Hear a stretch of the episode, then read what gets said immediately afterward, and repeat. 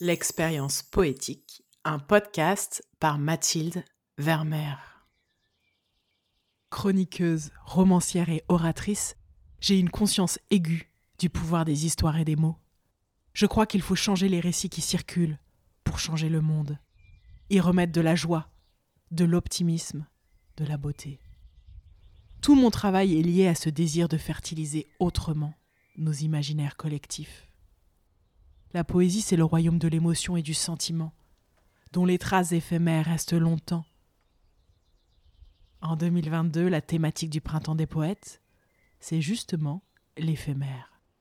Alors, pour cette saison 2 du podcast L'expérience poétique, je vous propose de plonger chaque lundi dans une écriture poétique singulière, soulignée par un univers sonore original, et de vous laisser toucher par une plume contemporaine qui offre sa vision d'un éphémère inoubliable. La poétesse de cette semaine a reçu le prix Nobel de littérature en 2020. Sacrée récompense. Et pourtant, au-delà du monde anglophone, au moment où l'Académie suédoise la reconnaît dans son art, elle est quasi inconnue.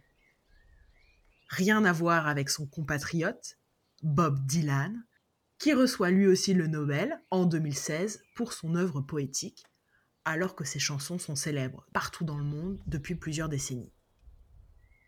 Cette femme mystérieuse dont je parle, c'est Louise Gluck. Elle est née à New York en 1943, même génération que Dylan donc. Je la découvre l'an dernier alors que ses textes circulent enfin en français. Les deux poèmes que je vais dire au micro aujourd'hui sont à relire dans le volume L'Iris sauvage, publié par Gallimard en 2021, grâce à la traduction de Marie-Olivier. Cette grande dame des lettres me plaît par sa manière de jouer sur le trouble, les non-dits, les omissions. Dans ces textes, on ne sait jamais vraiment qui parle. J'ai l'impression, en faisant cela, qu'elle nous laisse de la place pour mettre nos propres ressentis, nos projections, nos souvenirs il y a un intime dans lequel on peut chacun, chacune s'engouffrer. Je vous laisse le vérifier par vous-même dans ces textes aux tonalités singulières qui ont une étonnante dimension narrative. Fermez les yeux. Écoutez la poésie troublante de Louise Gluck. Vous étiez comme de très jeunes enfants, toujours à attendre une histoire, à être passé trop de fois par là, je devins lasse de raconter des histoires. Alors je vous donnais papier et crayon. Je vous donnais des plumes faites de roseaux que j'avais moi-même cueillies lors d'après-midi dans les épaisses prairies.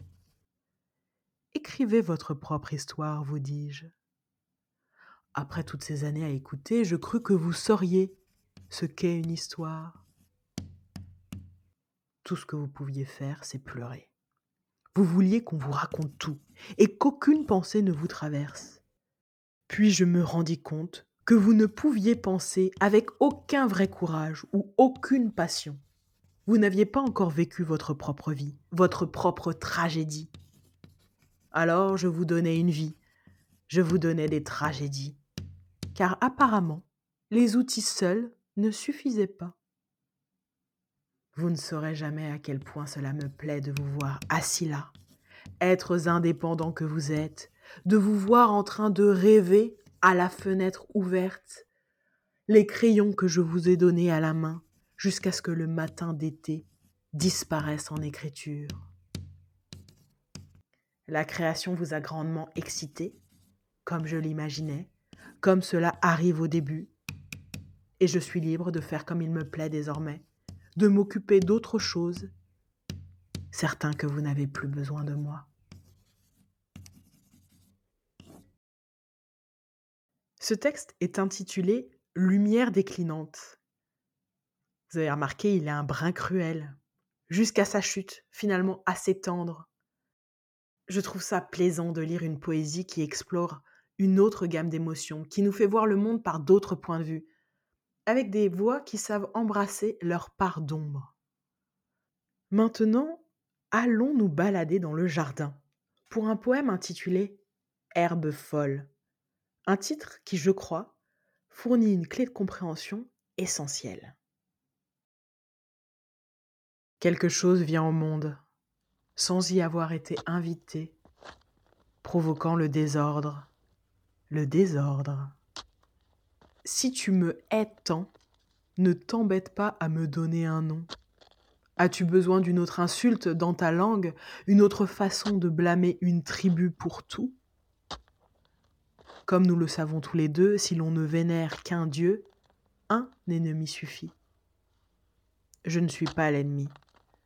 Seulement une ruse qui te permet d'ignorer ce que tu vois en train de se dérouler ici même, dans ce lit. Petit paradigme de l'échec. L'une de tes précieuses fleurs meurt ici presque chaque jour, et tu ne pourras trouver le repos qu'après en avoir bravé la cause. En d'autres termes, tout ce qui reste, tout ce qui se révèle plus robuste que ta passion personnelle. Ce n'était pas supposé durer éternellement dans le monde réel. Mais pourquoi l'admettre quand tu peux continuer à faire ce que tu as toujours fait? Le deuil et les reproches, toujours les deux ensemble.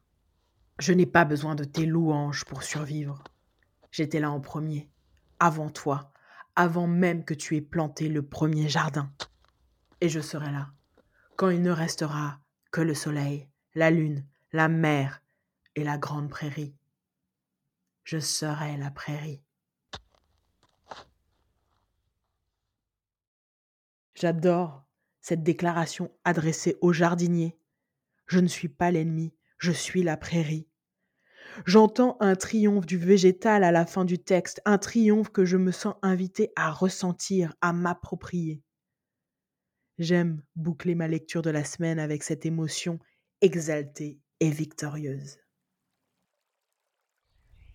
Je vous invite à réécouter ces textes. Pas besoin d'analyse, pas besoin de comprendre, de décortiquer. Sentez. Laissez flotter en vous. Si vous avez aimé l'expérience, je vous remercie de mettre 5 étoiles sur vos plateformes de podcast. Puis, en attendant le prochain épisode, retrouvez-moi sur Facebook et Instagram, at Mathilde Vermeer, pour d'autres contenus littéraires qui viendront nourrir votre sensibilité et votre besoin de profondeur. Enfin, pour soutenir ce projet, retrouvez le lien Tipeee en description de l'épisode.